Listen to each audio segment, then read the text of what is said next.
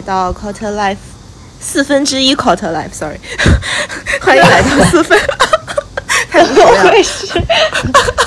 不重来，不重来，欢迎来到四分之一 Quarter Life 的第五十七期节目，我是 Wendy。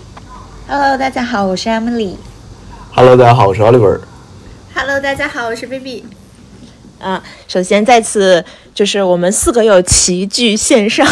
然后呢，这一次呢，我们来讨论一个比较有意思的话题，嗯，然后这个呢是关于职场一个向下代沟的问题。之前我们总说我们向上有代沟，但是现在发现我们跟下面就是零零后，尤其甚至现在职场都出现零一零二年毕业，这个零一零二年出生的这个实习生或者是全职了，啊，就感觉到还是真的是 岁月，就至少都跟。跟我们我们几个人都已经跨了五年左右嘛，所以还是能感受到一些向下的代沟了啊。然后，所以那我就先问问几位爸妈，有没有这个职场里经历过和这些零零后一起共事，比如说全职也好，或者是你带过的实习生也好，有没有一些特别印象深刻，或者是甚至是哎有一些惊讶、感到惊讶的这个他们的一些做法啊？有没有这样的一些这个例子可以来分享一下？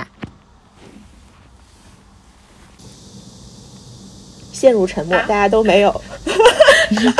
要等要等他们俩先发言吗？都可以啊，他们俩好像 我们俩没有。哦，没有，我们我们看到这个题目以后，就开始思考自己在这期节目里的定位应该是什么。因为我们其实没有太多跟零零后实习生工作的经验，所以只能是说，想跟妈妈说，你晚生我们两年，我们就可以当做反方来辩论了。对哦，韩趴其实是。最距离零零后最近的吧，嗯，没有啊，你比我更近吧？啊，但我最近是接了很多零零后的实习生，然后我们公司因为整个在的部门是属于像新媒体啊，像做直播这块儿，所以整体的那个员工年龄都比较年轻化。然后现在招的实习生、招的全职、招的外包，基本都是零零后，所以我感觉还是挺不一样的这一届零零后。那具体来说呢，就是我我最近和一个同事合作，他是新入职的零零后，就他奉行一种算命工作法，就是你任何跟他呃 brief 一件新的事情之前，他可能都说让我来掐指一算我今天的日运，我适不适合跟你做这件事情。然后同时我就对，同时我去跟他说，呃，你帮我看一下，就是这一期的直播脚本可能应该怎么写。他说稍等，然后让我来算一算这个人适不适合做直播。他又真的会用一种很玄学的方式来帮你剖析这件事情，呃，但你别说，说的还挺有道理的，因为我觉得他算的着实挺准的。然后第二天我就 跟所有人都说他特别会算命。妈耶！对，有所以他真的。所以他真的会根据那个算命的结果来决定要不要做这件事情。对，是的。然后我同时还遇到另外一位同事啊，也是零零后。就我们第一天一起开会的时候，他说：“我不要你坐我对面，因为我今天和你犯冲。” 主要是给我说懵了。对的。哎，我有一个问题，我有个问题，比如说 Vivi，你刚刚说的那个朋友，他如果算出来他今天不适合做这件事情，但是这件事情又是很紧急，所以他真的会不做吗？呃，他并不是说不做，可能是换一种方式。比如说，我们一般做那个脚本，可能都不是特别急的事儿。他只是说我今天先避开去做策划类的工作，我今天会去做一些安排性的工作。那策划性的工作，我可能放到明天或者后天，或者我晚上挑一个良时再去做。就是他是比较呃，就是信不同工作的分类，然后信不同的时间去做不同的事情。所以应该就是，如果真的是遇到那种特别紧急的情况，我觉得应该是可以协调的。不过截止目前是没有遇到过。遇到遇到特别紧急的工作事情，可以跟命运商量商量。命运商量商量。是的。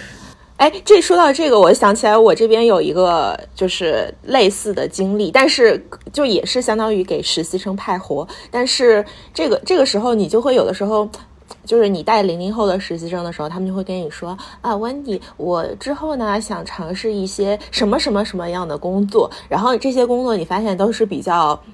就是比较深入层次，哎，对，相相对高级，你就会发现其实他们不太愿意做 dirty work。尤其是你上这个让他们去网上扒点什么东西啊，啊扒点什么数据啊，呃，但凡需要一些重复性劳动工作的时候，然后你就会自己在想，哎，我要照顾他们的情绪，然后要要比较有有有会感觉到比较 guilty，对吧？然后呢，之后还得要 involve 他们，然后去做更多稍微高级一点的工作来 balance 一下他们的感受，然后就会就会。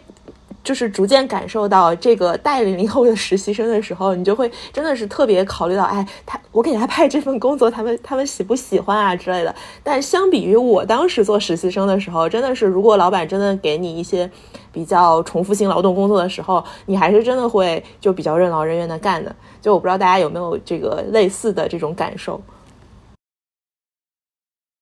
对，其实我现在这个实习生啊，也是刚从那个温蒂公司的 PTA 出来的。然后他说什么？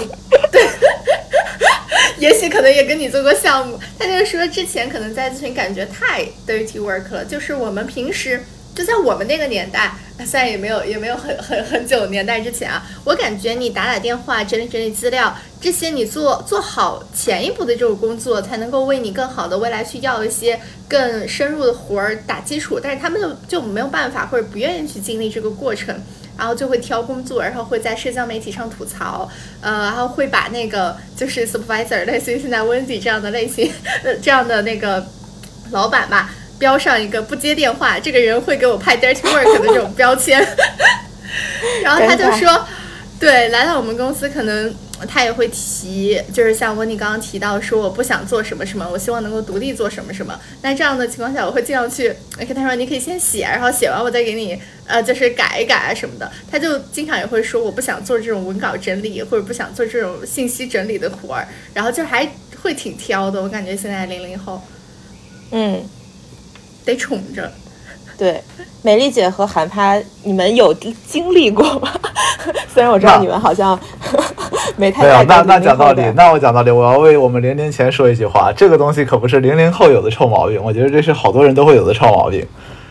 对我们，我我有合作过一些同事，就是上来就讲我要做什么很高级的东西，然后结果很很很很基础的东西，或者坦白讲，我觉得一个高中生都能做的东西，然后做的跟一坨屎一样，那你指望着我给你什么高级东西做呢？所以我觉得这个取决于人吧，只能说我我没我没没有没有数据，但可能零零后里面的比例会不会是高一点？但是我必须要证明，不要以为我们零零前没有这种人。是的，哎，我真的是看到过，就是我在小红书上刷到过我的实习生，然后他真的会把这些对，然后就而且是真的是给我推送的。就很神奇，就是小红书那个推荐推荐机制就非常有毒。然后就有有一天我在刷的时候就发现，哎，这个人不就是我带的实习生吗？一看 profile 都完全吻合。然后他就会把他日常的职职场升级打怪的那个过程发到这个里面。然后呢，当时我们把这个实习生派去跟。就是跟客户做对接，这个就是虽然有点不寻常啊，是因为那个客户真的是特别烦人，就是他经常会给你派一些就是额外的工作，然后就比如说，就这个客户懒到，呃，他会跟你说，哎，你能不能帮我把这个 PPT 里的第一个日期改成从四月改成五月，就是类似于这种，但是这个客户又得宠着，就是因为因为一些这个不可言说、不可言说的原因哈，就得宠着。然后我们当时就是专门找了一个实习生呢，然后去给他做这个，就把他对接给这个客户，相当于是变成了这个客户的实习生。然后他就会在那个小红书上发一些这个吐槽，就吐槽说这个客户开始傻逼啊什么的。然后我心想，幸好不是我 派给他这些工作，否则我好像也会上小红书。我有我有温迪要说，温迪要说那个那个实习生发的是升职场升级打怪的过程，温迪加了一个评论，我就是那个怪。我也以为。对对，然后我觉得温迪讲这个我也深有感触啊，就现在实习生很愿意去记录或者在社交媒体上发表自己的观点，不管是吐槽向的，还是就长篇大论，像我们经常看到那种画 PPT 来吐槽某件事情的这种现象，就我之前也见到过。就是不是我的实习生，但是也是同事的实习生，在疫情期间，他可能把那个公司电脑弄丢了，然后本来可能这是一件，呃，他会有错的事儿，但是他会就是用各种方式，然后写了长篇大论和画 PPT 来抨击公司，就是大家都摸不到头脑，但是他就这么做了。所以我觉得就是这一点，就是现在利用这种社交媒体，然后画长篇大论，然后在在上面就可能说各种奇葩事儿，就还挺常见的。哎，sorry，这个这个你能展开一下？我有点好奇，他怎么他自己丢电脑怎么抨击公司的呀？给我们参考学习一下。对他的他的一个立场是说，在疫情期间，他可能当时走了，没有把电脑带回家，然后这个是他的过失，然后剩下所有在公司发生的一系列事情都跟他无关。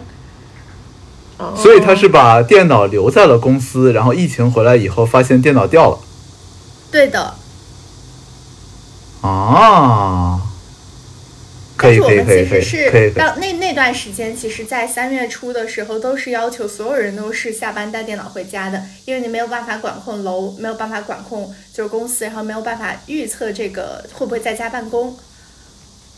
嗯，哎，但说实话，就是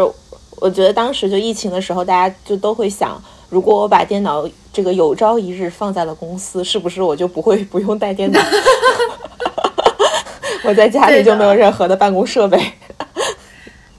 但我发现现在就是换了一种办公软件之后，我们这个办公软件是你随时随地在任何平台上都能够登录的，然后你的所有文档、你的所有工作的内容，其实都会随着这个互联网同步。所以我感觉自从有了这个软件互联网之后，随时随地你都可以，你都得工作，你就有了工作的理由。嗯，哎，不过就是。我突然突然想到，就是说我也要像韩派一样说，这个好像确实也不是零零后的这个毛病。就我们公司有一个全职，然后可能甚至感觉是八零末九零初这样的一个一个一个这个存在。然后他就是他是跳过来的，然后还是什么产品经理来的，所以还相对来说比较 senior。然后呢，但是他在这个项目上就真的是。不太给力，然后呢，我就他会真的会写邮件，然后发抄送全体项目组，甚至是合伙人说。啊，这个不行，不是我的问题，是因为你们不给我好项目上，你们总给我安排我不会的项目，总给我安排不在我舒适圈的项目，所以我就一二三做不来。然后呢，就是这个什么这种七天画了七页 PPT，然后还画的什么都不是，然后就真的就就超级爱写长篇大论去辩解说我自己不是这样的，为什么造成了现在这种后果，然后是是。是是怎么样的原因，然后跟我没有关关系，然后把自己摘的一清一清二楚。嗯，哎，那像这种你们会怎么样？这种就是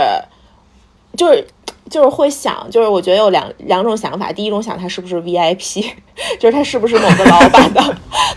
老板的这个什么亲信啊，或者得得罪不起的人啊，要不然这种人怎么还能在公司的？这个可能是大多数想法。然后第二种就是说，哎呀，真的是公司越来越差了，什么样的人都能招进来。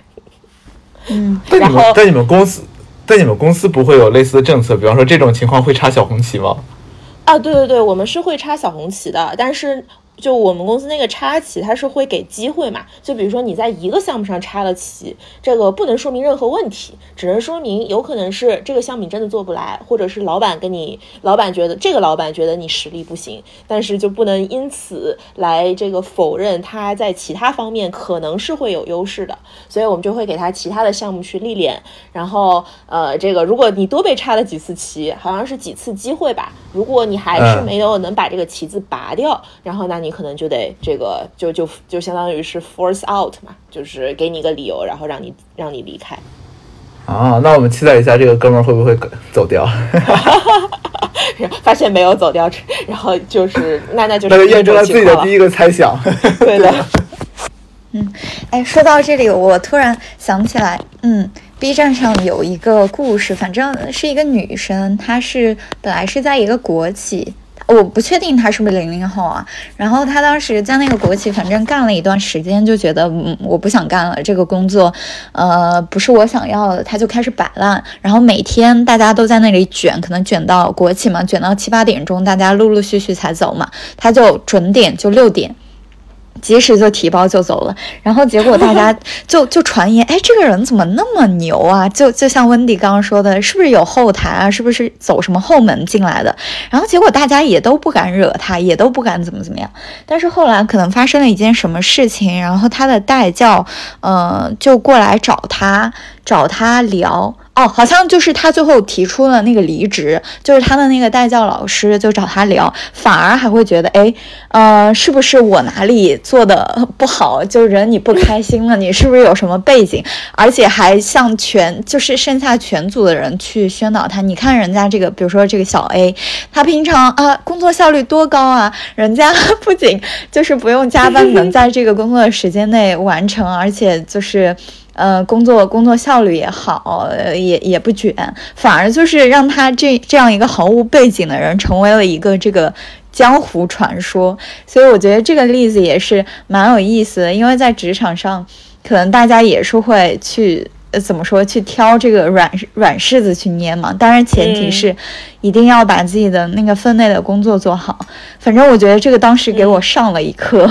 就是反其道而行之，可以走这样一条路。对，哎，这个，哎，就是我美丽姐刚刚说的这个，我感觉好像也是，就是网络上所传言的零零后的一大特点，就是拒绝加班。就是他，他，他其实也不算是拒绝加班，他应该是说那种准点下班。就是可能有一些人在职场里面，老板不走，他是不敢走的嘛。这这可能占了很大一部分。然后还有一部分人呢，就是呃，可能他们就被就相当于是把这个标签赋予给了零零后，可能零零后这个比较敢想敢做，对吧？然后就是呃，我做完了我就回家了。然后好像这个也是就是传说中的一大特征吧。呃，对，然后我之前看到过说八零后经常是在加班的时候还对领导唯唯诺诺，然后九零后就是在摸鱼还摸的装模作样，但是零零后是真的下班走人，然后可能会被别人说，哎，这人是不是 VIP？然后刚刚问题讲梅丽姐讲的时候，我也是想到那个就是变被认为 VIP 的例子，然后我也想到另外一个就是有一个呃，现在零零后实习啊，他们不是最后会做那种述职汇报嘛，嗯，就是实习后的结束。然后有一个公司就有个实习生，前段时间特别火，是他写了一个叫《老板管理手册》作为他的一个述职汇报，就是说我觉得我在这家公司发现了一二三四五六七这七个问题，然后那接下来说我们可以怎么样去用好老板，因为他觉得呃老板赚的钱比你多，然后他的时间就是应该用来帮你解决问题的，所以他就写了七条是从下到上如何做向上管理的一个视角。就是主导是说，老板就是拿来用的，那我应该怎么样去给老板发时间、发会邀？呃，怎么样让他干活？怎么样让他去写周报？等等。就我觉得这是一个现在零零后的新的管理思路。但我感觉就是听下来。还是很很赶的。就如果我我在想，我是做实习生的时候，我的述职报告里 可能真的不会往这个 这个方向去走，除非我真的是不想要这个 offer 了。对的。还有一个好像是，呃，说到这，还有一个当时传的比较火的嘛，就是那个一个腾讯的实习生，然后也是好像是在腾讯内部的那个企企管企微企业微信里面嘛，然后就是喊话腾讯总裁刘志平嘛，然后最后来了一句，请你务必回复，我觉得那个好像 被传的很广，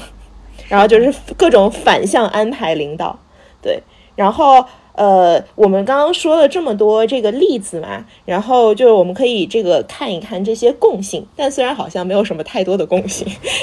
然后就我我先抛出一个就是小的一个背景吧，就是我感觉呃零零后还是被 spoil 的一代，就是被非常宠爱的非常好的一代，因为。就是可能从两个方面来讲，一个是家庭，一个是现在的一些环境，就是找工作的环境。就是家庭来说的话，他们肯定是在这个物质生活比较这个优渥的时候这一代，然后爸爸妈妈也都是把这个当成掌上明珠，对吧？就比九零后还更掌上明珠。然后甚至他们那种教育升学就很，因为很多这个时候应该。像七零八零都是事业有成，然后所以可能这个在孩子的教育上花的钱投入什么也更多嘛，所以他们整整个这个包括他们的上升学呀，然后职业曲线啊，都还是这个被安排的很好，嗯。然后所以就是在这个家庭生生活方面肯定是没得挑。然后包括现在他们这种找工作的环境，就真的你你去小红书上或者是什么，真的这种。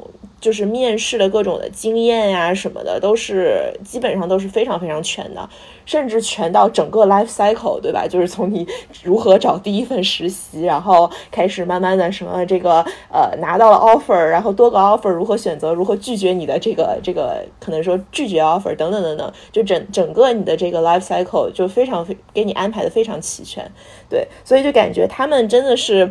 就是信息非常的透明，然后以及就非常有这样的一个自主的意识，就不知道大家对这个方面会怎么看？嗯，OK。先说一下我的看法，因为我确实没有跟这个零零后一起合作过，然后对零零后整顿职场这个话题，大部分也是来自于媒体啊，或者一些这种零星的例子，所以我首先是怀疑零零后整顿市场这个是不是一个普遍的现象，因为可能我们看到的都是那些比较有代表性或者。比较反常规的，像温迪刚刚说的那种述职报呃述职报告那种操作，所以首先我是怀疑它是不是一个能代表零零后这个群体的一个普遍的形象，因为它确实跟比如说像 Vivi 啊 Oliver 也就差了这么个两三年，我不确定这个代际差异是否真的有这么大。然后假设这个事情是真的属实，它就是真的跟我们，比如说九零后、九五后有一些不一样，有一些反常规的东西在。我是觉得，嗯，如果是我来想的话，可能有这样几个原因啊。就首先，现在零零后他面临的，就或者是这些新人类他面临的选择是很多的。就是，嗯，因为现在除了正常的这个职业的途径以外，我们也有很多这种数字，呃，民工或者数字游民这种这种职业，他不一定要坐在办公室里去做一个什么样的事情。这首先是从呃选择上面，他就有更多的这种可以退出职场之外的另外另外一个选择。然后另外一个其实是。我们这个整整个这一代，包括其实我觉得九五后也是这个自我意识的膨胀，就是大家会觉得哦，我不是为了一个集体，或者为了一个家庭，或者为了一个什么，嗯，其他的东西在工作，而是为了我自己，可能是更关注自己的感受或者自己的这种。嗯，体验，所以说他们会对这个更敏感。还有第第三方面，就是刚刚温迪说的，确实他现在获取信息的途径，这个这个可能是一个数方面的，它获取信息的途径会很多，然后这个就是就是去支持到他第一个点，他会通过各种各样的途径来去判断哦，他所现现在所选的这个路径是不是第一能够符合自己自我的这个需求的，另外一个如果不是的话，我还有。哪些退路可以去选择？所以说，这是我觉得，如果这个事情是属实的话，它可能背后的一些原因。对，那我觉得从我的视角来看，我个人感觉这个不一定是零零后的问题，它可能代表是说我们刚刚所有描述的那些行为，有这些行为标签的，有有这些标签的那一群人，他们的一个特性。就如果追根溯源的话，我觉得他们就是缺了两个力，第一个是在前方没有一个拉力。第二个是在后方没有一个推力，什么意思呢？就是前方没有拉力，就是说他没有盼头；第二个是后面没有推力，他没有压力，是什么？就说，呃，我们可以想象，就是我们先讲第一个，就前方的这个力，就很多时候你去做一些坦白讲超出你 scope 之外的事情，或者说超出你正常工作时间的事情啊，超出你工正常的工作职责的事情，甚至是与超出就你那份工资对不起你干的活的这种事情。那其实坦白讲，我们并不是为了做这件事情而做这件事情。我们做这个的目的是因为我们相信，我们通过做做这个，在未来无论是在这个行业里面，还在这个公司里面，甚至在这个岗位上面，我们会有更好的发展。就老板们或者什么人是能看到我们的，我们可以 fast promote 或者怎么样怎么样怎么样。就就很简单，大家做 consulting 做 banking，我们这个都是拿命换钱。你不会说我们真的是为了谋生活，所以真的要每天搞到这么晚，对吧？大家还是为了前面的那个发展方向。那对于有一些人来说呢，可能 OK，我没有那么大的 ambition，或者就一则是我没有，我没我主观上没有想去做这件事情，或者是大家看到现在社会上有很多的这种 rumor 说什么上升通道关闭啦，你没有第三次技术浪潮，所以我们没有那个康波周期了，巴拉巴拉这种屁话，那就会给人一个感觉就是 OK，那好像我现在所做的所有的额外的努力，会不会变成了一种浪费？就这个东西会不会没有办法给我带来实际的 benefits？那如果是的话，我又为什么要做这件事情呢？所以呢，在这种情况下，either 他不想搞，或者他觉得他搞了也没用，也没有用，那么就我就前面就没有这个拉力了嘛。那对于后面的推力呢，其实就像刚刚美丽姐和温迪讲的，就一方面从我们讲非常非常 basic 的物质生活来说，如果我们看到现在零零后这一批人，那我们往前追溯他们父母的父母的怎么讲，就是年龄结构嘛。那么我们就假设三十多三十岁生小宝宝好了。那如果这样子的话，零零后嘛，就是啊，嘟嘟嘟嘟嘟，七零年生人嘛，七零年生人，也就是说在十八岁的时候，正好赶上了市场经济大潮啊，初入职场的时候赶上市场经济大大潮吧。所以相对而言，他们其实是整个中国改革开放四十年的一个受益者来的。那所以他们已经过了那种就是衣不裹体食不饱腹的阶段了。那所以对于小朋友，对对对于很多年零零后来说，OK，那。我没所谓，我不工作，反正甚至有有很多人是从二三线城市来到北上广深，那我不工作，被开除，我找不到工作，OK，大不了回老家嘛，回老家我也是个二三线城市，也也不错的呀。那我其实是没有这个负担的，而且零零后现在的话，你满打满算也就是二十二岁嘛，那你二十二岁的话也没有成家，也没有怎么样，你背后也没有那些是车贷、房贷、什么教育，有的没的，养老、医疗这些压力，那。我没有任何的压力，你凭什么让我留在这呢？就是大家什么什么八零后唯唯诺诺，为什么唯唯诺诺的？上有老下有小嘛，对吧？那对于我零零后来说，我没所谓的，反正我有一万条退路可以走，那我为什么要这样搞呢？所以我觉得，对于这一部分群体来说，他们是我们所谓怎么讲？你可以叫他躺平也好，或者你是说用日本那些词什么低欲望也好，他们其实是代表了这样的一群人，他毕竟是零零后。我我会把它定义成，就是活活着就好，就就就我也不想往前走，我也不会太往后走，那就没所谓了，我就就就飘着就好了。然后做一些可能，besides 我们这个在我们所谓想说这种工作上的这种康庄大道以外，那我可能培养培养我自己的兴趣，我跟我朋友搜索搜索，那嗯，这这就很正常嘛。我觉得可能零零后的比例会高一点，我觉得是是有可能的。对我觉得就像韩拍说的，没有推力，没有拉力，然后同时他们选择也更多。因为我看到很多零零后现在是有面对充足的信息，然后自己有很多选择权，嗯，就更敢于去反向背调一个公司，因为他们做选择的成本更低了。像我们最开始啊，七零后、八零后可能选择一个工作，就是选择了一辈子你要怎么活，比如说你进你进体制内，还是你去大公司打拼，还是你要抓住一些新的创业机会去互联网。然后，再再到我们这一帮子人，其实跳槽的这个平均的年限已经缩短了。比如说三五年，呃，就可能会有一个职业的转变。但是对于零零后来说，他们的一个职业转换更快了，然后也不一定局限于我们所认知的一些传统行业。他们很多人也会做一些新的东西，呃，不管是他们会选择是否加入传统行业，还是新行业，还是说做自己的事情。因为我认识很多零零后，他们会自己去做。很多创新的东西，比如说我去做直播，或者我去做一些私域，然后我就做微商，就可能跑的是很早以前那一套，但是他们已经自己用自己的方式去实现了财富自由，所以我觉得就是他们有自己的底气，然后加上现在信息的透明化和选择的多样性，让造就了这一代零零后吧。嗯。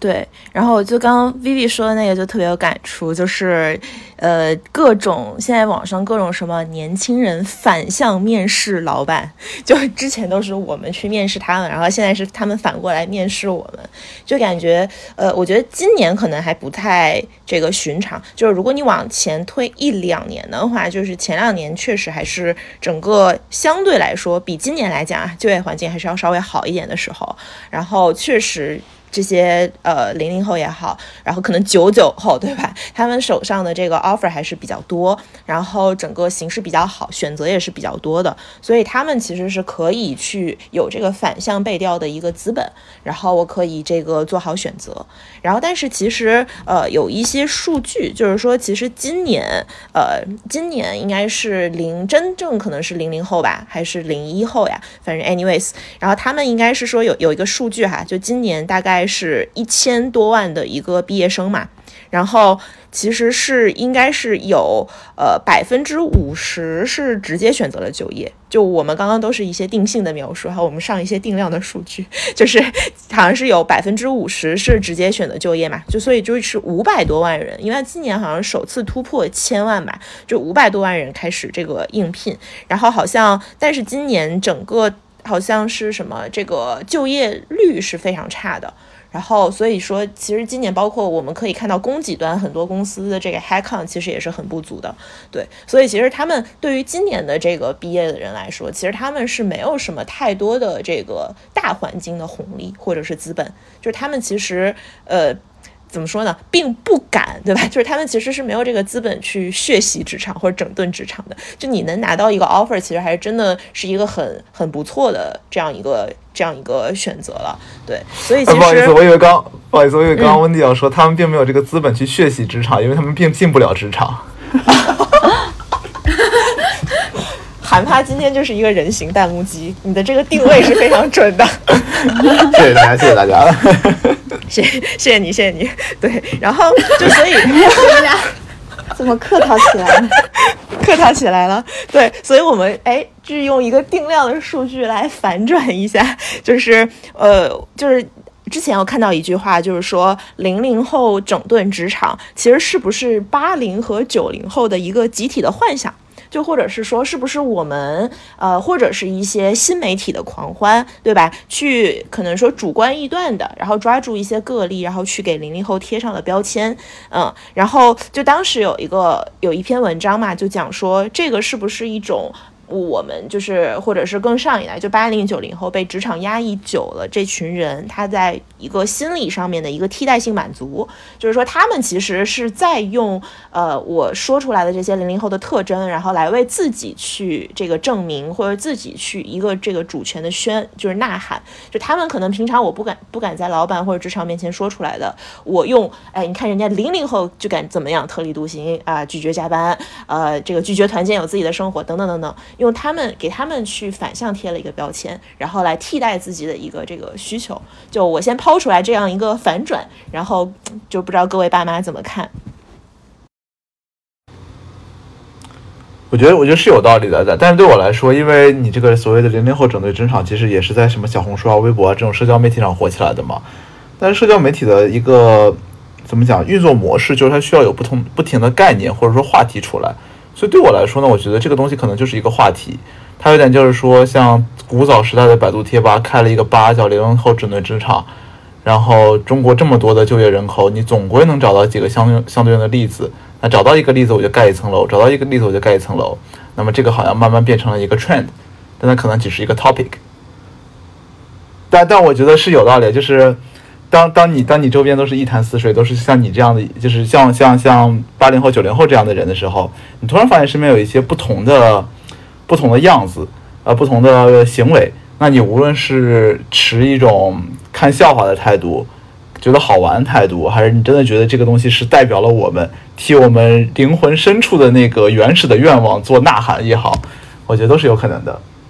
但就这这这股这股风，我们如果真的有数的话，我其实还蛮好奇的，就是零零后整顿职场这个话题里面，到底有多少人是就是转载啊、阅读啊，或者巴拉巴拉巴拉，他那个年龄分布的百分比到怎到底是怎么样的？就零零后整顿职场到底是一个被八零九零吹起来的风，或者说是主要在由八零九零参与，还是真的在由零零后参与？所以这个应该会蛮好玩的。哎，我要来说一个比较圆滑的观点，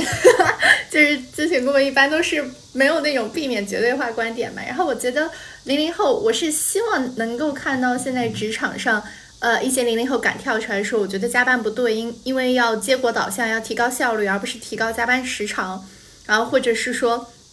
呃，他们觉得哎，社交上呃团建是不是我不参加就没有办法跟团队打成一片，而是说他们更注重自己的生活，更注重就 work life balance。然后但是不好的地方是在于有些零零后在就是不合时宜的地方会跳出来。比如说，在给他派活儿的时候，他要去算个命，或者要你要呃，就是整个团队可能比较官方的去和客户吃饭的时候，他这种提出拒绝，像这样的话就是一些不合理的。所以整体来说，我是希望看到有职场上的一些东西被转变，但是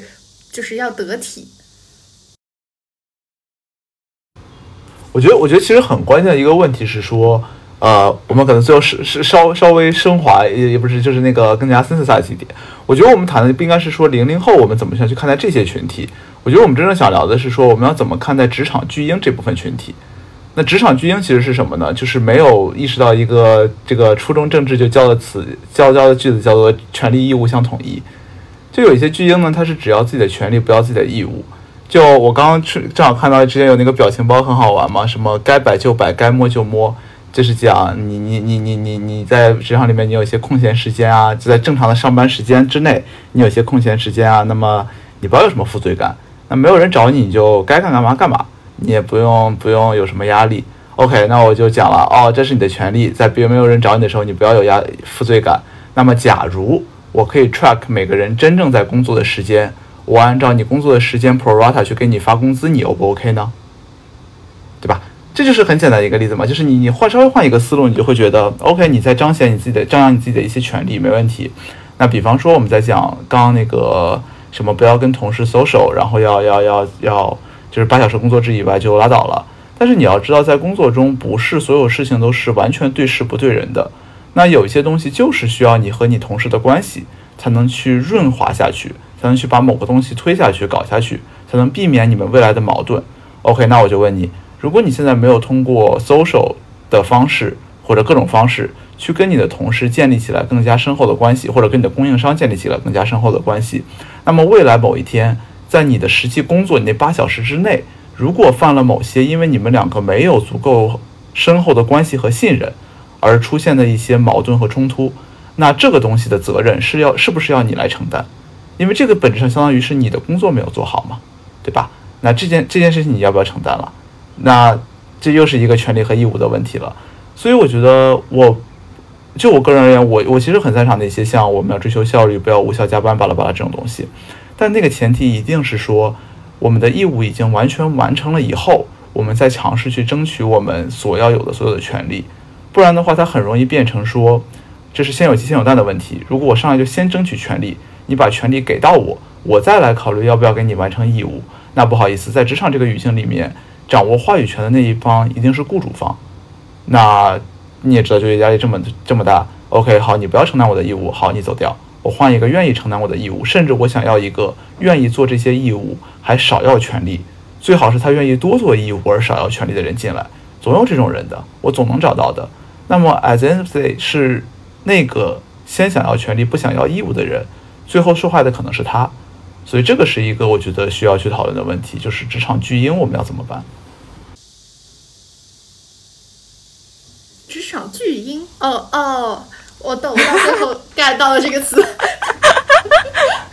对，我我觉得，我觉得我们描述的很多东西不是零零后，是巨婴来的了。就零零后在就是会有这个 tag，就觉得他是小孩子，是年轻人嘛。那么好来，你你零零后总归也是成年了，我直接给你打回巨婴。我觉得这个是比较重要，就这个，我觉得不仅限于零零后，甚至我们身边会有一些人，他九九十年代初。九十年代中，都会有这样的表现。那么对于这些人来说，他不是零零后，但他具备了我们想象中、臆想中的零零后所有的臭毛病。那应该怎么对这些人？我觉得这个是是是挺好玩的、挺有意思的一个讨话题。对的，就是因为其实我们刚刚就是那个反转，也是想说，其实真的这些标签是零零后的标签吗？其实零零后可能零零后所就这个这三个字，其实它本身也是一种我们所赋予的标签。它其实如果真的在这个我们这个社会来看，它其实就是一个代际而已。那我们。就是可能说并不能把真正的这种代际的这样一个名称和一些所谓的这种呃初入职场莽撞或者是这个冲动，呃，或者是怎么怎么样的一些可能说负面的标签，呃，去结合在一起。对，反而来说，可能这些标签是这个职场确实韩他提出的这个职场巨婴，感觉是确实是更合适。就像我前面提到那个，哎，产品经理大哥，他其实虽然虽然八零后，但确实也是一位巨婴呢。是啊，就是我觉得是这样，就是有一些情况就就肯定大多数有一些公司确实会存在这个人本身就不 qualify 这种巨婴的情况。那像我们这种公司呢，我可以讲，在某种情况上来讲，这些人应该还是佼佼者来的，可能只是因为现在这个东西真的不是很适合他。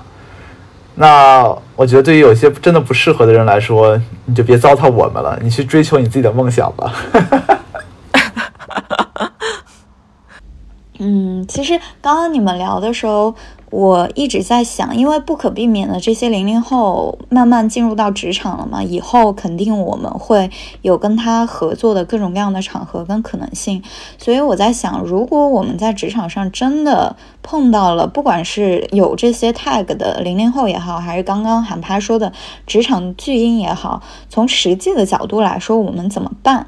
就是这是一个很。很实际的考虑问题的角度，就不管他是怎么怎么形成的这样一种性格或者工作的方式，我们如果真的遇到了这种人，作为我的搭档也好，作为我的合作方也好，作为我的下属也好，作为我的怎怎么样任何一种角色也好，我们怎么样跟他去更好的配合？所以我刚刚一直在想这个问题，然后我能想到的可能是一个比较理想的情况，因为我们现在是，呃，在这个行业里面，在咨询行业里是一个非常尊重大家，嗯，多元性。或者是非常尊重你个人可能的一些工作方式的这样的一个行业啊，所以我的想法可能都是基于我们这个行业的呃一些输出。比如说，真的遇到这种情况，我们一般在做项目之前会有一个 kick off 的 meeting，就是开始的这个会，然后这里面大家就会讲清楚自己。对这个项目的一个期待，或者自己这个工作方式，比如说我是早起型人，还是晚上夜猫子型人，嗯，这种，呃，还有就是我偏好怎么样及时的反馈呢？还是说你一天都不要不要太打扰我，我偏向于一个人安静的工作？这样这样的话，就是前期我们会有一个。怎么说这个沟通的这个边界就把它设定好，然后后面的话我们可以避免掉后面在沟通或者合作过程中的一些摩擦。但是这个是为什么是理想情况呢？第一个是因为我们这个行业太过理想，另外一个这个理想的情况是建立在我认为职场上每一个人他都是有足够的 ownership，或者用那个韩趴的话来说就是。这个权权利权责义务相对等，它是一个完完全全的，就是大家都接受的一个共识。所以说，如果真的有这样一个不接受共识的一个人，然后他就又跟我一起合作了，如果真的碰到这样的一个人，该怎么办呢？就是这是我刚刚一直在想，但没有想出来的一个问题。就喊他，我知道你可能最近 maybe 也经历过这种，那我们作为一个身处其中的人，应该怎么办呢？就如果真的遇到这样的人，对对我来说，坦白讲，就是我在就是最近这些情况之前，从来没有在任何 review 过 review 过程之间说过任何一个人的不好，甚至有一些大家公认他是有一些不好的地方，我都是把他往好了说，因为我知道他需要在某个阶段去向大家证明他在某项能力上面是有发展的。那哪怕他没有，我都可以。你知道吧？咨询顾问讲故事嘛，总归有点方法讲出来的。就是他如果现在好，我就说他好；如果不好，我就说他有成长，对吧？大家都懂。但是就是最近有一些呢，我觉得真的很夸张。那这也是我唯到现在唯一一次直接去跟一些做 review 的时候啊，或者给一些 feedback 时候啊，我就直接讲这个人哪哪哪不好，而且我觉得这个人不行。就是从上到下我都是这样讲的，都是这样不行。我觉得是要有一些人。怎么讲？就是我们刚刚所所有的希望，就每个人都希望自己的工作氛围是非常融洽了。希望就是啊啊，d e a l 是你可以真的和你的同事像很好的朋友一样，大家就有点有点那种玩着就把工作做完的感觉。但你必须要承认，有一些人，就是我说难听一点，他就是不知好歹的。就他觉得你是给，就是他觉得你在这样做是对他满意，或者他没有觉得这个东西是一个有压力的事情。那就变成了说，OK，那好像我这样做是没问题的，那么我以后就一直这样做好嘞。就你也没有给他一个推力去让他成长。那么在这个里面，就一方面你你说好听一点，我是在给他一个推力，看逼他一把，能不能能不能，就现在都不是成长不成长的问题，是能能不能反符合这个工种对于这个角色最基本的预期。那你往好听的说是这个，往不好听的说，我觉得他就是要为自己的行为承担责任。就是你当年爽过了，那你就要为自己现在不爽承担责任。就是我觉得对我来说，如果我真的碰到这种很夸张，就是就如果你如果你那个光谱。我可能百分之七十五、百分之八十的情况，我觉得我还是觉得这个人，嗯，可能是我自己太 pushy 或者怎么怎么样，我还是就是哪怕我不给他 positive 的 feedback，我已经是 neutral 的。我说我我们可能合作的时间比较有限啊，然后可能我们交流比较少啊，我不太了解啊，所以你我会跟人讲好，你不要太把我的 comment 当回事儿，你更多听别人的话。我会跟跟那个 reviewer 讲好的。那像有这种百分之二十，百分之二太多太多了，百分之十好嘞。就真的有百分之十的，我觉得他很夸张。这些人，我觉得我们是要很很认真的讲出来，去反映这件事情的，不然这个就变成了所有人都不讲，那么所有人都以为他没问题，或者是或者是除了真正有决策权的那些人以外，其他人觉得都有问题，但就是那个能说得上话的人，或者能决定他生死的那个人不知道，那这个就是你相当于留了一颗炸弹，他不是留了个炸弹，是留了一颗毒气弹在你身边，就是持续不断的恶心你，你这个就很难受。我觉得有一些，如果真的那什么的话，对我来说，我就直接讲出来，我觉得没关系的。嗯嗯。对，因为其实我感觉，就因为确实我们所在这个行业还是过于这个包容，以及还是像像美丽姐说的相对理想嘛。因为其实像最开始我们不是说那个关于就是公司的插旗嘛，就是其实它可能在某一个项目上，如果是这个表现的不好，你可能觉得说 OK，你是不是一个偶然事件，对吧？或者是说，如果是对于一些新人来讲，你可能刚刚在适应期，怎么怎么样，然后那我先不给你一个一锤定音。的这个结论，我可能是再看给你一些机会，然后看一下你这个未来的发展是能不能够把你这个之前的劣势掰回来。但是我觉得，那对于这个职场新人来讲，就是。我们既然给了你这个台阶，你就要能下，对吧？或者你就要接得住。你要知道说，OK，这个并不是一个真正对你的，呃，觉得你应该在这个时间你就是这样了，而是说，其实大家都对于呃你还是会有一些期望的。那并不是说一些你看上去 positive 的 feedback 就一定是 positive。就我觉得还是自己这个对于这种新人也好或者怎么样，你还是一定是要学会察言观色的，因为其实这个就是我想跟大家讨论的下一个最后一个小的话题，可能不不仅仅是针对零零后，其实呃我发现就是一些职场新人就刚进入公司的时候，就我观察到的，其实他们是很难融入团队的，就尤其呃尤其可能是说，尤其是在咨询公司里面尤甚，就是因为咨询公司里面可能比如说合作大。大家合作久了，都会有一些比较这种呃这个熟悉的默契啊也好，或者是大家都比较熟嘛，比较这个可能说这个相对来说比较开得起玩笑啊。然后，但是如果一个真的是新人进来，就会。我不知道大家会不会觉得，就是说，哎，好像是有一些尴尬的，或者怎么样，或者如果说你 team 上的同事跟你都不熟，其实如果我们自己作为新人进去，可能也是会相对来说，哎，是是有一些尴尬在的，对吧？嗯，然后但是就是咨询公司它有有一个很好玩的特点是，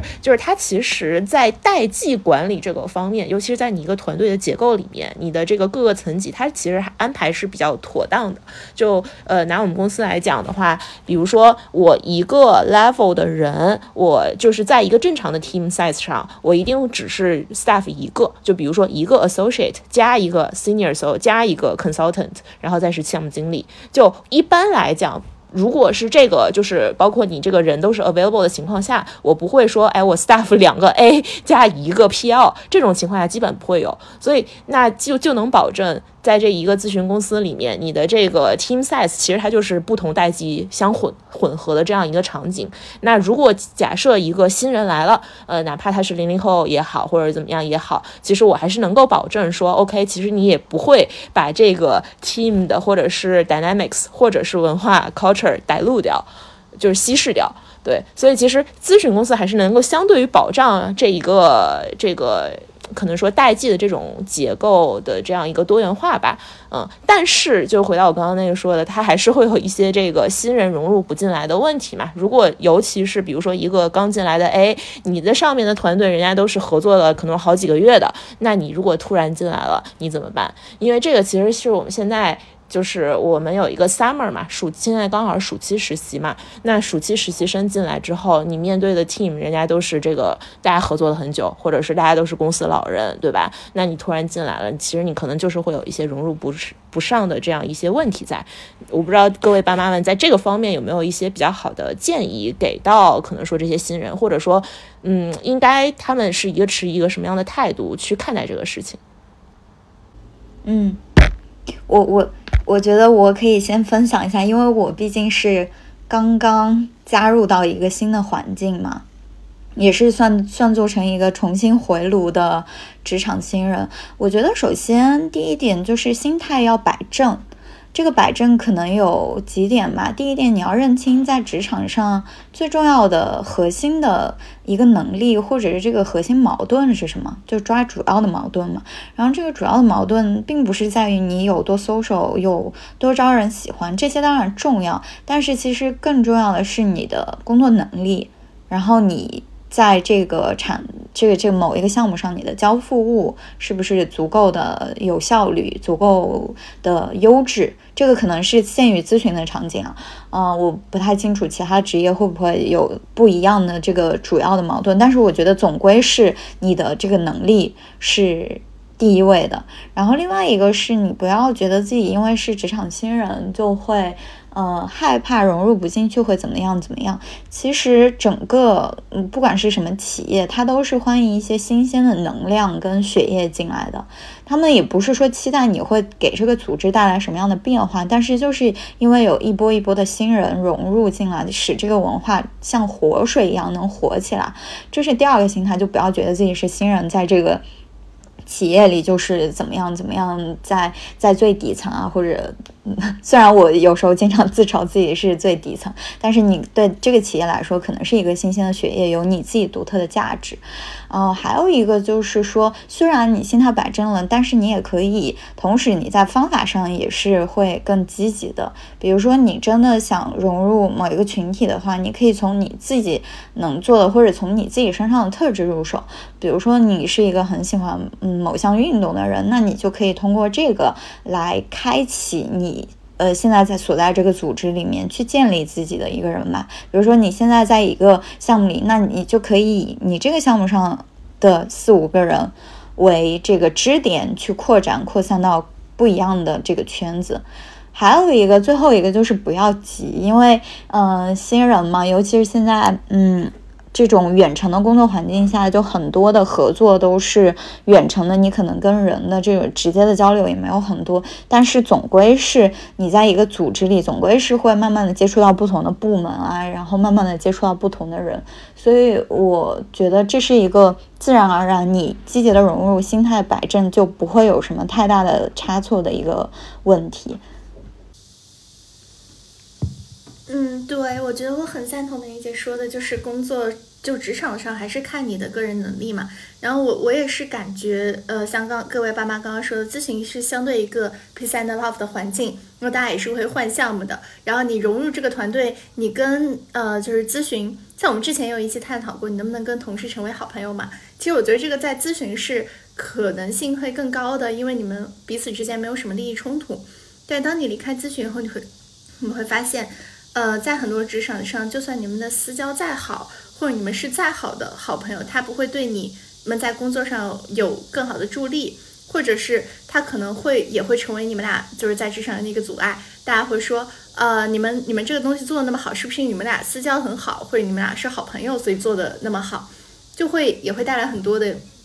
呃一些负面的影响吧。所以我觉得就是积极融入这个点的话，只是说对方能不能在工作。就是该有的一些配合上，给你应有的配合，呃，也不用去，我觉得现在也不用特别的拧巴，说我一定要和同事就是打入同事内部，知道所有的信息，呃，就之前会有一种 formal 的心态，就是信息焦虑，我觉得我所有事情都要知道，我要知道大家对这件事情怎么看，呃，大家能给什么样的配合，各个人的关系怎么样，我才能够做出判断。然后现在可能就是觉得我能拿到我应有的资源和支持，然后我也是正当合理的去寻求这个支持。然后如果没有得到我该得的信息，那我是可以去申诉或者是呃就是向上反馈的。我觉得知道这些以后，可能自己就会更平和一点，就也不会争着说一定要去融入到每一个小团体。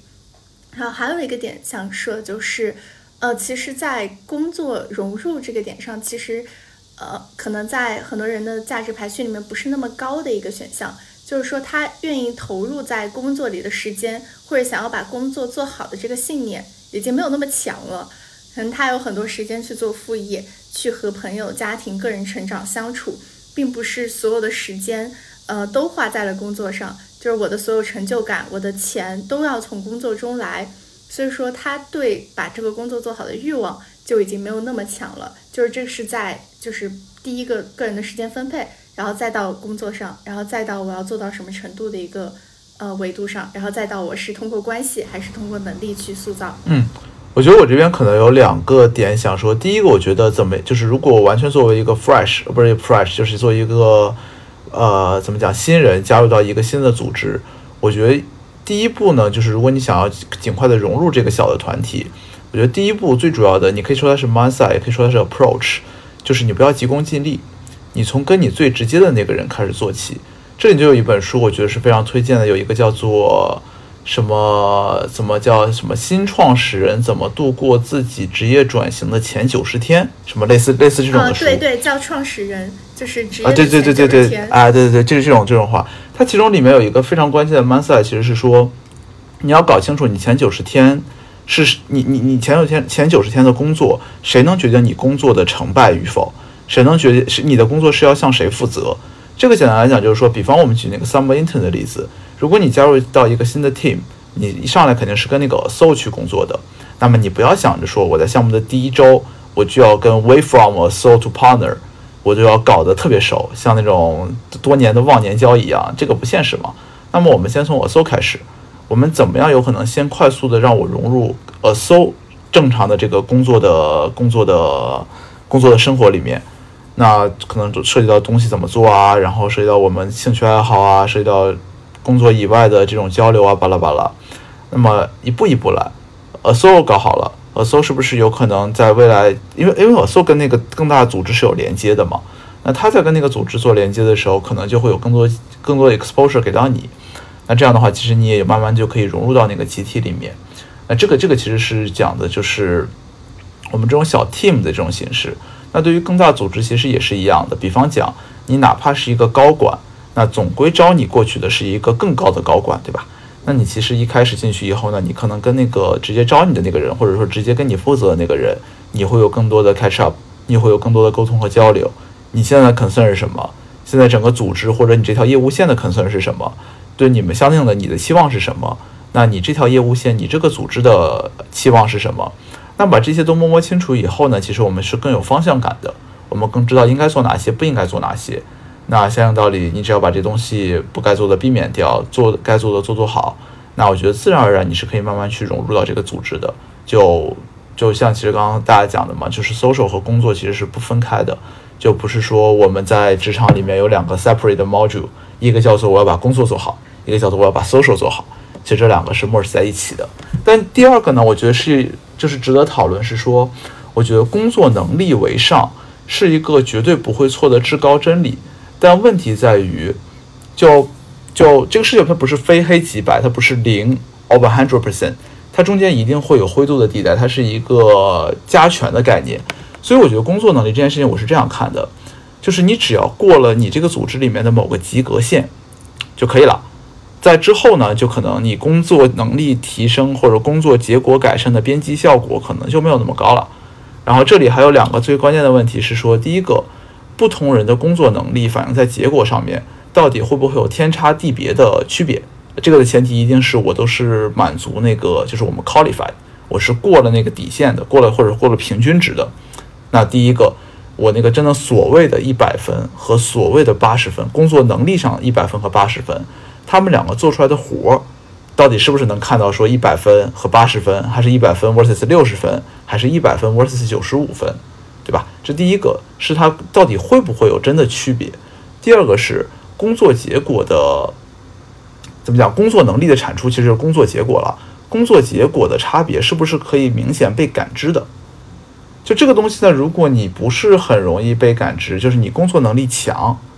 我感觉不到你工作能力强。那在这种情况下，所谓工作能力至上，它就可能任何一点的 marginal effect 都没有了。那这个也是很 tricky。所以对我的来说，我的 view 是说，呃，不要就就我个人而言，我觉得比较合理的是说，不要觉得好像我是可以单调的，就是我我我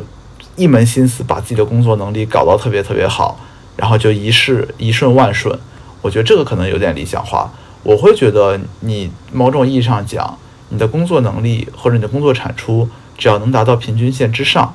那么再之后的可能真的就是 social 决定了你的命运。就如果我们刨掉那些大环境、大背景、大机遇不谈的话，可能在你的工作能力和工作产出到平均线及以上以后，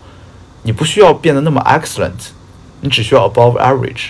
然后剩下来决定你生活的可能真的是你的 social。就是因为这个很关键的是说。就是我们任何的 review，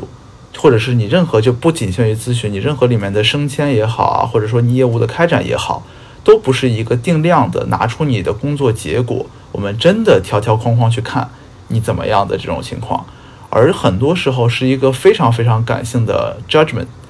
那在这个里面，如果我们真的要细究，我觉得感性的这些人际关系啊、相处模式啊这些东西的权重不会太低的。就虽然不会有人明确这样讲，或者甚至他自己都没有意识到，但这些东西是很重要的。就你说再直白一点，呃，大多数行业搞到最后，或者是大多数跟 business 有关的行业，你搞到最后都是 people business 嘛。那 people business 大家不会看你的工作能力的，我不会因为你的 PPT 画的好看，我不会因为你的 storyline 很清晰，我不会因为你的 model 打的又快又准而雇佣你这个公司的，我会因为我相信你。那我相信你里面可能很大一部分是因为我们两个通过很长时间的社交关系建立起来的这些信任，所以我觉得，我觉得 social 在职场里面还是很重要的。对，嗯，加一，我之前也问过，就是管理者或者招人的那一方，他们的一些观点，就是 A 可能他是。工作能力呃八十分，但是团队所有人都特别喜欢他，就很想跟他做同事。然后 B 的话，他是那种类似有点呃孤僻刺头，但是他能把事情做到可能一百分、一百二分。那这种情情况下，大家可能都比较倾向于招那个 A，就因为这样的话，整个团队氛围好，他其实能够带动就组织上一起去嗯把这件事情推进的，而不是一个人去把这件事情往下推。嗯。好呀，行，那我们这个聊了这么多，最后可能说是小小的回回到一下我们今天探讨的这个主题，就是其实我们今天还是其实更多不是对零零后这个可能说 specific 的群体，可能更多还是最终想引到新人应该怎么样，然后或者是可能说在这个职场 这个可能说真的职场的毒瘤会怎么样？那总总之来说呢，就是如果你是一个职场新人啊，哪怕你是零零后也好，或者还是什么样的这个群体也好，其实我们还是不会呃主动去给大家贴任何标签的。但是其实也是不希望自己大家自己去给自己这个贴这个标签，恃宠而骄。对，所以说整顿职场风气，或者是你是来注入新鲜活水的，这个我们是完全欢迎的。但如果是真正像韩发所说，你是一个职场巨婴，那我们绝对是拒绝的。对，所以那这个也是呃欢迎大家，就是到时候有任何关于这种啊那个新人，然后可能说进入职场的一些好玩的事情，或者是印象深刻的事情，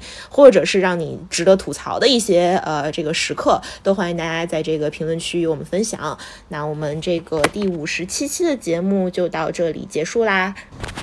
哎，不好意思，我可以最后插一句吗？我在最后一个弹幕。来来来。对，我就说温迪，你不愧是 POP 做了这么久，你讲话越来越像 HR 了。就有一种招人的那个，最后有一个招人的气势在了，对吧？对的。好，这个喊他这这期的定位真的是贯穿始终，从从真的是 从一而终。好，安吉伟。你你们快，我我已经结束了，你们可以 say goodbye。好，那我们下期再见，拜拜。好的，那就这样，拜拜。